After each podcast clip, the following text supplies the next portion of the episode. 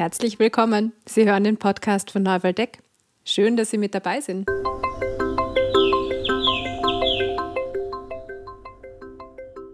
Herzlich willkommen. Äh, ich sitze hier heute gemeinsam mit äh, meiner Kollegin Monika Dickner-Steiner. Äh, herzlich willkommen im Podcast, Mo. Hallo Insa, vielen Dank für die Einladung.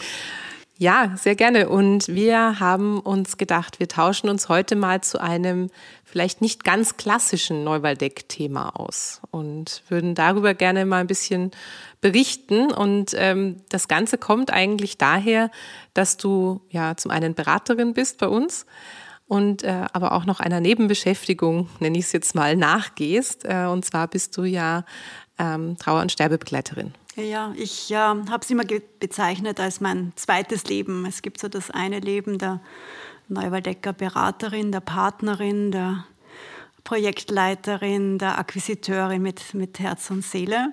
Und dann gibt es so das zweite Leben der Trauer- und Sterbebegleiterin. Ich arbeite auf der Palliativstation als ehrenamtliche Mitarbeiterin einmal in der Woche im göttlichen Heiland ähm, und ich begleite regelmäßig ein Trauercafé, von, das von der Caritas ein sehr niederschwelliges Angebot angeboten wird. Mhm.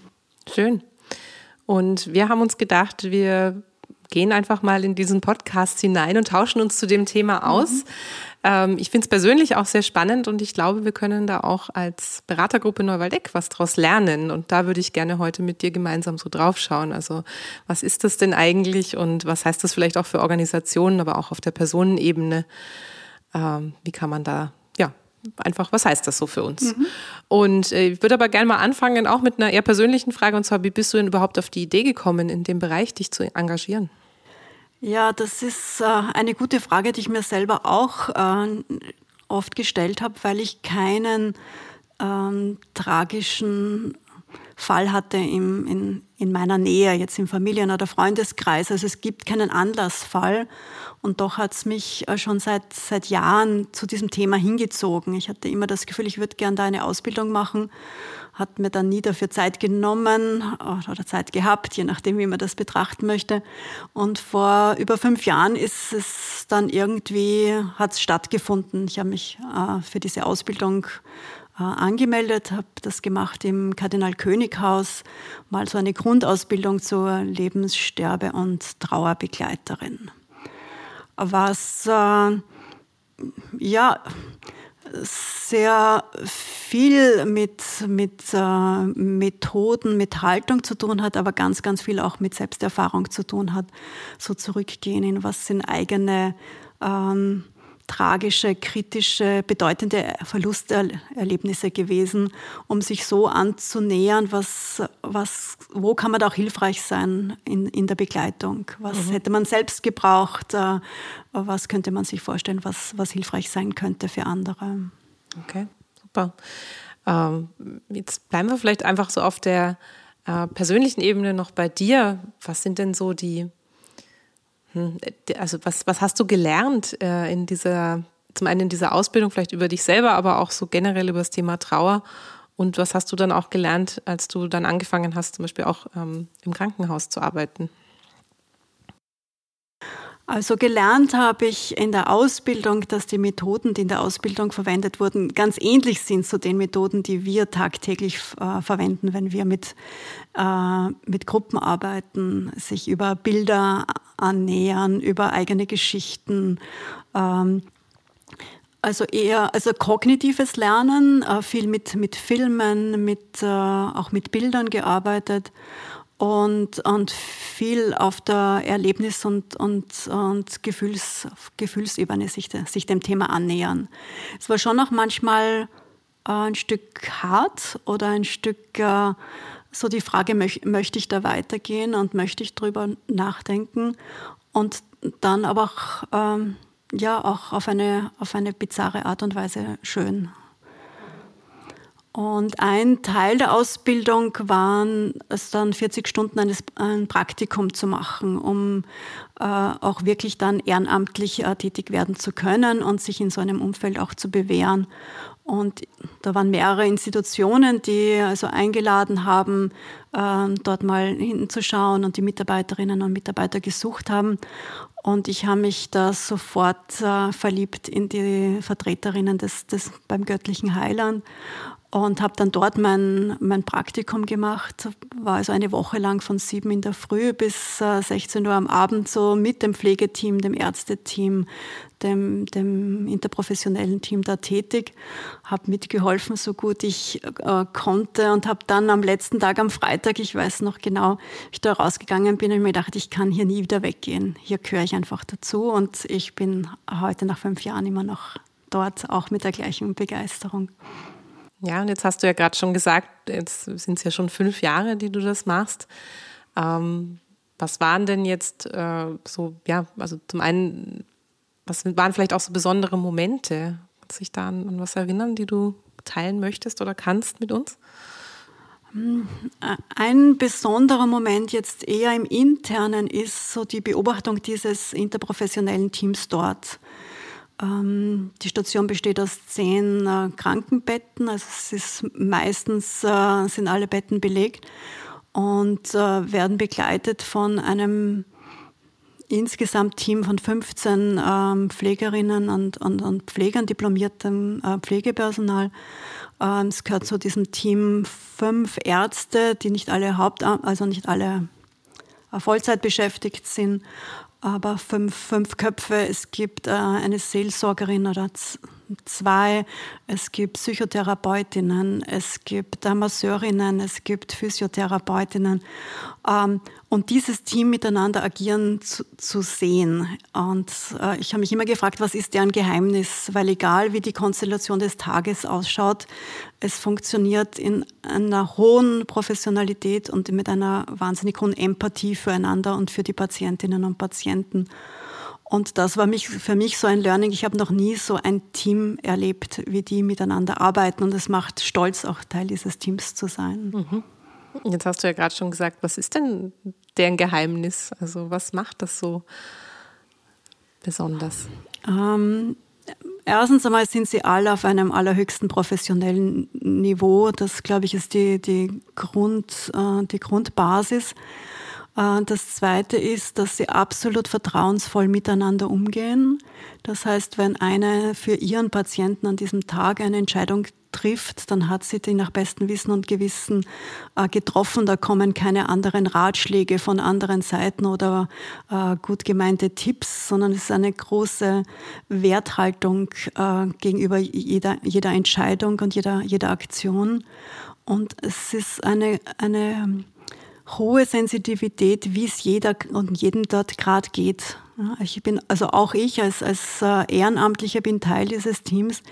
Wie oft bin ich in einer schwierigen Situation sofort angesprochen worden, äh, wie es mir geht, ob ich Unterstützung brauche, äh, ob ich mich nicht ein bisschen zurückziehen möchte, ob es zu viel für mich ist, was ich brauchen würde. Und sie haben das uns Ehrenamtlichen gegenüber und sie haben das miteinander. Sie sind wahnsinnig mhm. aufmerksam, in welcher, also in welchem Kraftlage und, und in welcher emotionalen Situation die anderen gerade sind und ob es da irgendwas braucht. Also, und ähm, ja, ich glaube, das ist das eine, mhm. eines der Geheimnisse dort. Mhm. Ja. Schön. Aber ich bin auch noch am Suchen, was noch andere Geheimnisse gibt. Ja, super. Wenn du sie findest, dann teil sie gerne mit uns. Ja, also äh, auch ein ganz, wenn ich gerade so drüber nachdenke, ein ganz berührendes und schönes Thema, über das wir hier gerade reden und auch ähm, ja äh, auch schön, dass es in in so schwierigen Momenten im Leben, die es bestimmt da gibt äh, und die du da miterlebst, äh, dass du da sagst, da gibt es was ganz Schönes auch dahinter. Was was glaubst du denn? Wo kommt das her? Was ähm, oder was macht das auch so schön und ähm, eines ist sicher die, die Tiefe und die Bedeutung der Situation. Also es ist schon allen bewusst, dass wir hier in einer für alle Beteiligten immer Krisensituation agieren und damit also hochprofessionell, aber auch hochvorsichtig sind im, im, im Umgang äh, mit, miteinander, ähm, miteinander im Team und auch miteinander mit den Patienten. Und gleichzeitig ist es so ein im Augenblick auch, auch zu leben. Es ist nicht so wahnsinnig wichtig, was gestern oder vorgestern war. Ähm, es ist äh, naturgemäß äh, sehr ungewiss, was äh, morgen oder übermorgen sein wird. Das heißt, es wird der Augenblick genossen, das Lächeln im Moment, das Geduldigsein im Moment, äh, das Zuhören, das sich selber zurücknehmen und dem anderen Bühne und, und äh, Scheinwerferlicht lassen, äh, ein ganz, ganz winzig kleines Verwöhnen, ähm, sich angenommen fühlen lassen. Und es zählt, es zählt der Augenblick. Und das ist äh, so etwas, was ich sonst im Leben nicht so nicht so sehr spüre. Da ist immer so mhm. wichtig, was man bringt man an Vergangenheit mit und was hat man für Zukunftspläne. Das ist dort auf eine wunderbare Weise irgendwie ausgeschalten. Es wird auch viel, wir lachen viel. Ja. Also es mhm. glauben viele, äh, das ist eine ganz tragische Sache, die ich da einmal in der Woche mache. Und es ist eine wunderbare Sache und ich gehe im Allgemeinen stärker hinaus, als ich, als ich hineingehe. Vielleicht, äh, du hast ja gerade schon erzählt, auch wo du die Ausbildung gemacht hast und so weiter.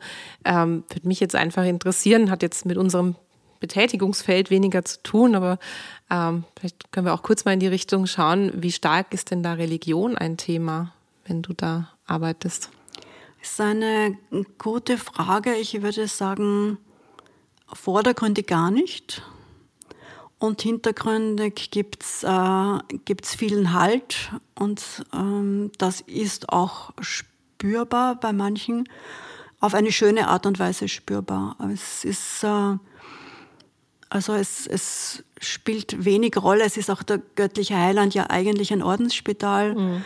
Ähm, es wird nie gefragt, äh, welche Religions äh, Gemeinschaft jemand angehört, weder der, der Angestellten noch der Patienten.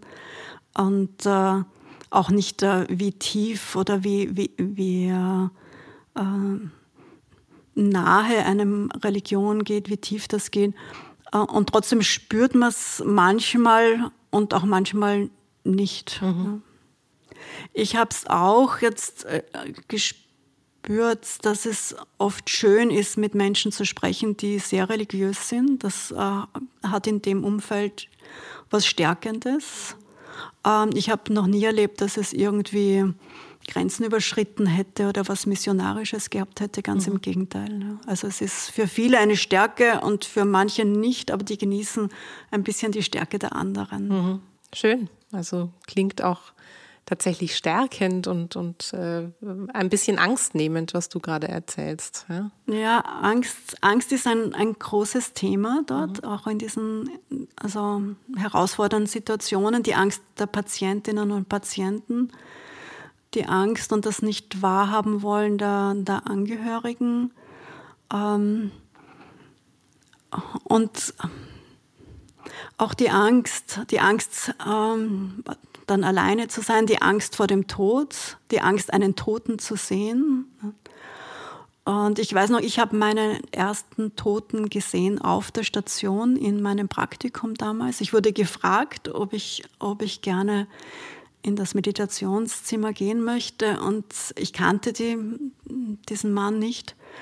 Und es war für mich ein sehr friedliches Bild, also ein sehr ein fast, fast, schönes, fast schönes Bild. Mhm. Und es ist dann immer so schade, wenn, wenn Menschen sagen, nein, ich möchte, ich möchte meine Angehörigen dann nicht mehr sehen, ich möchte mich nicht verabschieden, ich möchte sie so in Erinnerung behalten, äh, wie sie lebendig waren. Das ist schon verständlich der, auf der einen Seite. Auf der anderen Seite, ähm, da fehlt so das letzte Abschiednehmen. Und es ist ein schönes, ein, ein ruhiges Bild, das man da mitnehmen kann. Also ich habe einmal erlebt, wie, wie Kinder auch von, von ihrem Vater Abschied genommen haben, ja, die da ganz natürlich hineingegangen sind, auch Blumen auf der Decke verstreut haben, Zeichnungen aufs Bett gelegt haben. Dann haben sie gesagt, tschüss Papa und sind hinausgelaufen lachend. Ja. Die waren fünf und sieben Jahre alt. Ja. Es ist auch für Kinder wichtig, dieses Kapitel auch, auch abzuschließen und, und diese Beziehung, die sie zu der Person haben, auf eine andere Ebene heben zu können. Ja, sonst, mhm. Also ich habe den Eindruck, es bleibt sonst immer so eine so etwas noch Offenes, was dann nicht mehr, nicht mhm. mehr abzuschließen ist. Mhm. mhm. Ja, danke fürs Teilen. Äh, ich finde das äh, ganz berührende und schöne Einblicke, die du uns da gibst. Und jetzt äh, hast du gerade gesagt, das ist so dein zweites Leben und jetzt äh, merke ich selber, ich bin so ein bisschen hin und her gerissen, wie stark wir zurückkehren zum ersten Leben als äh, Partnerin und Beraterin und Projektleiterin.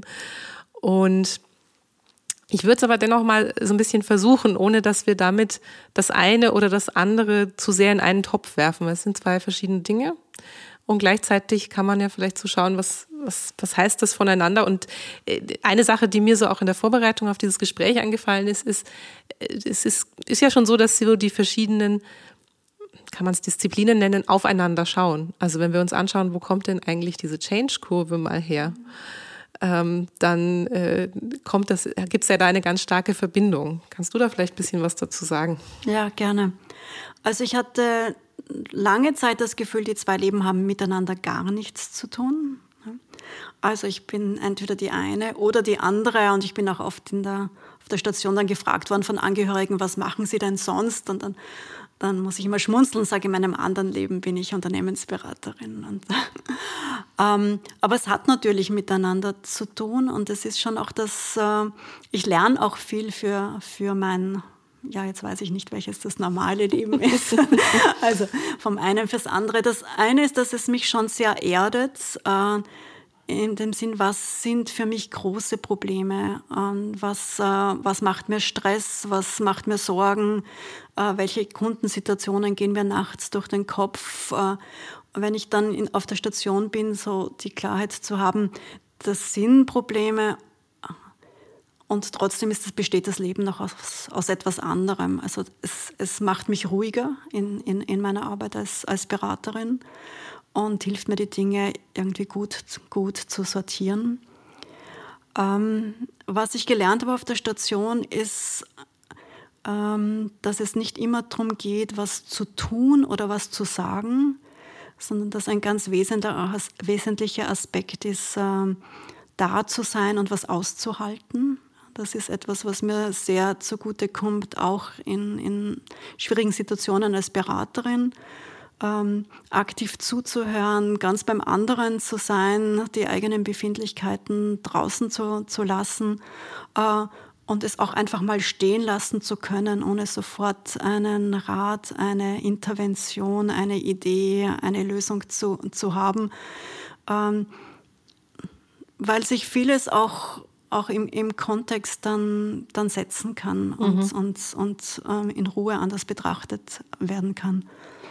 Und natürlich äh, komme ich äh, auch vermehrt, möchte ich sagen, zu Anfragen oder an Kundenanforderungen, wo es, geht um äh, eine bestimmte Art von Trauerbewältigung, eine Art von, von Loslassen, was natürlich im, im wirtschaftlichen und, und beraterischen Umfeld dann anders heißt. Aber wenn wir, ich denke an Fusionen, die ich begleitet habe, wo Jetzt, wir sind gekauft worden. Wir müssen das, was uns wichtig äh, war, loslassen. Und da so viel Trauer und, und Enttäuschung da ist. Und es ist auch Trauerarbeit auf eine mhm. andere Art und Weise. Mhm. Ja. Äh, wir hatten es vorhin schon mal ganz kurz angesprochen. Jetzt, wenn wir Change-Projekte begleiten, dann nehmen wir des Öfteren auch mal die Change-Kurve so Von her. Elisabeth Kübler raus. Genau.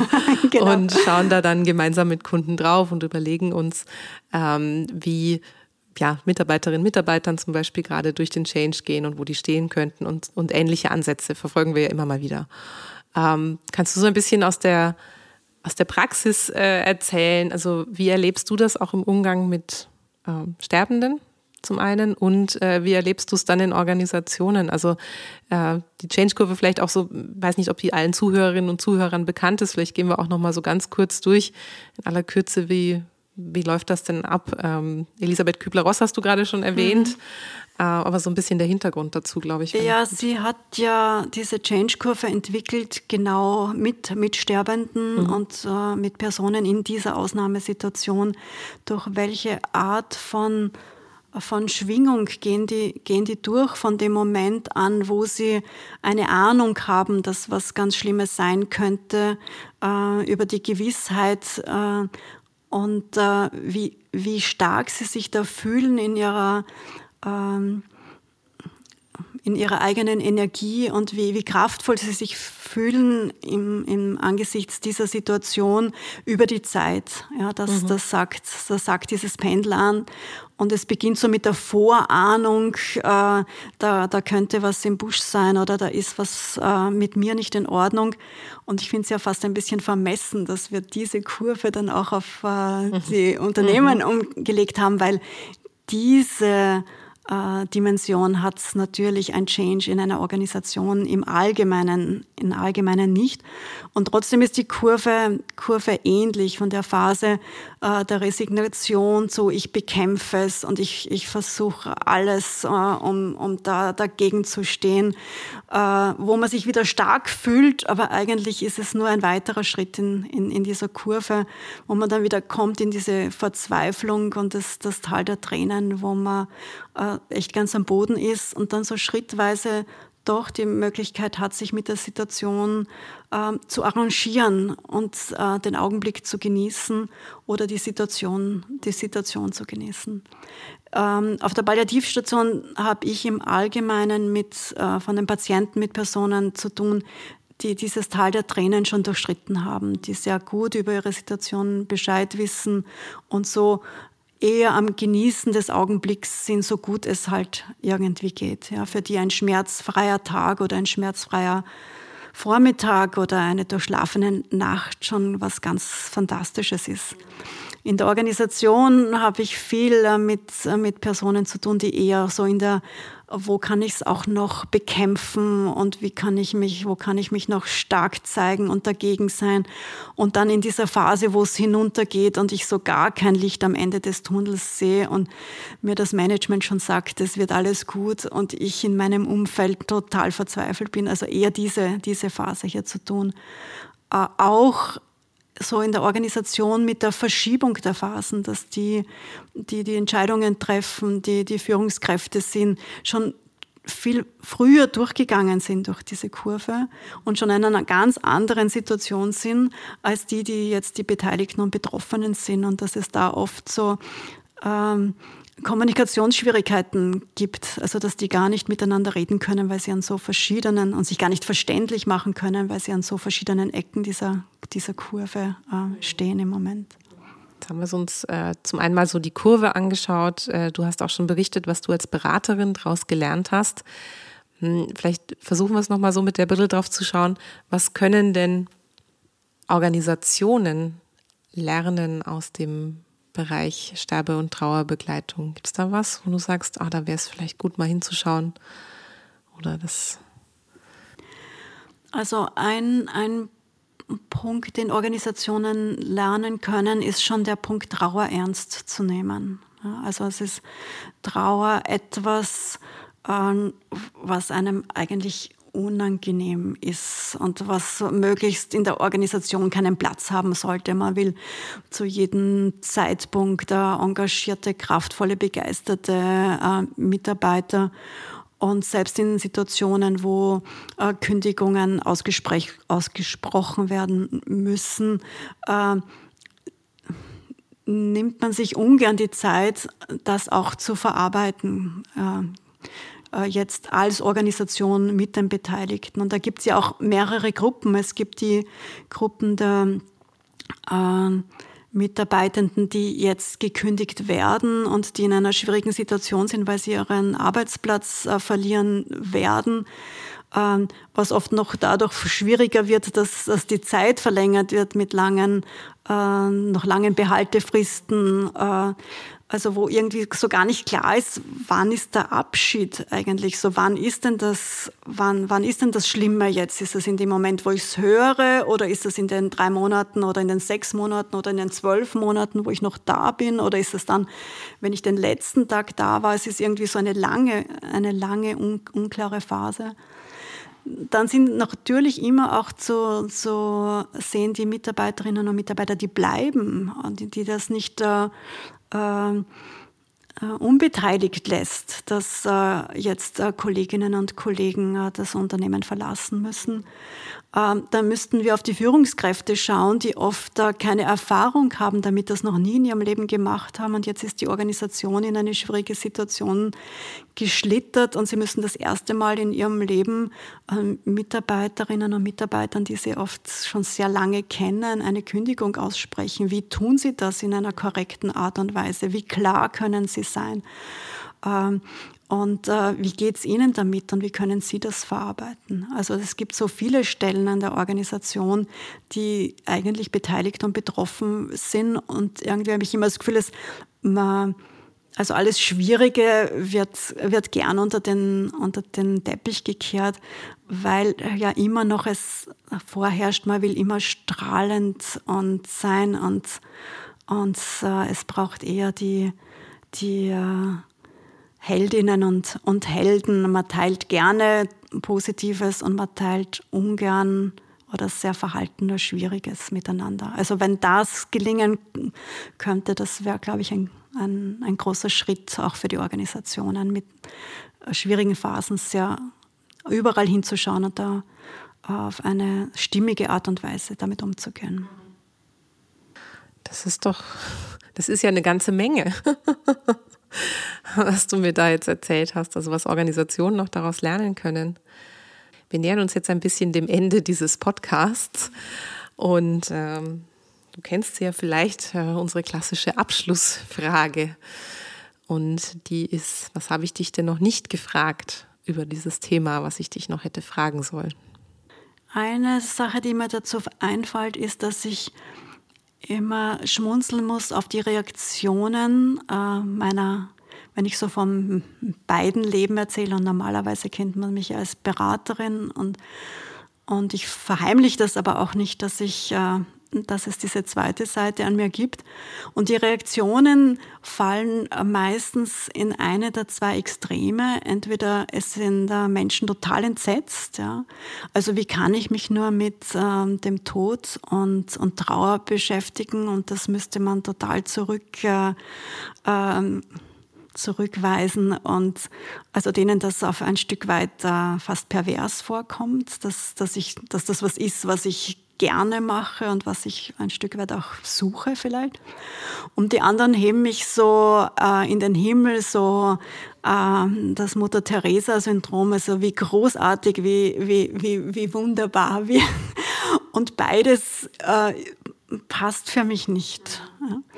Es ist, äh, äh, jeder hat da ja verschiedene äh, Dinge, wo es einem hinzieht. Und ich mache das nicht aus einem übertriebenen Altruismus, ich mache das möglicherweise aus einem ähm, durchaus äh, gut entwickelten Egoismus. Ich bin dort gerne und es ist also weder furchtbar noch heroisch.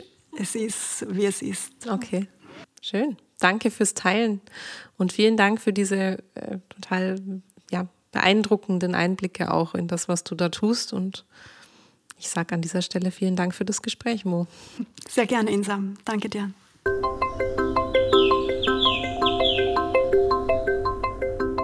Da waren jetzt einige spannende Erkenntnisse und nützliche Tipps dabei. Schön, dass Sie eingeschaltet haben. Falls Sie noch Fragen haben oder uns Anregungen schicken wollen, gerne unter podcast.neuwaldeck.at wir freuen uns darauf. Bis zum nächsten Mal.